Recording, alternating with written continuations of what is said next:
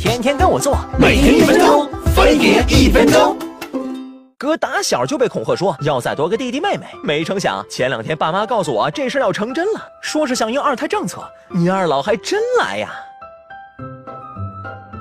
据计生部统计，从二零一六年初实行全面二胎以来，我国新生儿新增一千八百六十七万，同比增长百分之十一。去年大伙二胎生的热火朝天，多亏那经济条件好的人多，因为培养一孩子都能自个儿赚钱，至少得二十四年，买房更是一大笔开支。所以贡献三分之二新生胎儿的主力军还是事业有成的七零后。除此之外，思想相对传统的地区也是生娃大户，像家庭观念重的山东人就成了最敢生的省，新增二胎直接占了全国总量的四分之一。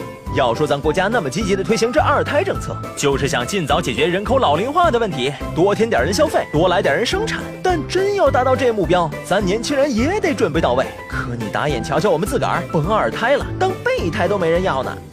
这做什么正经事儿之前，都得先打个草稿。所以你爸妈才先生了你，再准备生二胎。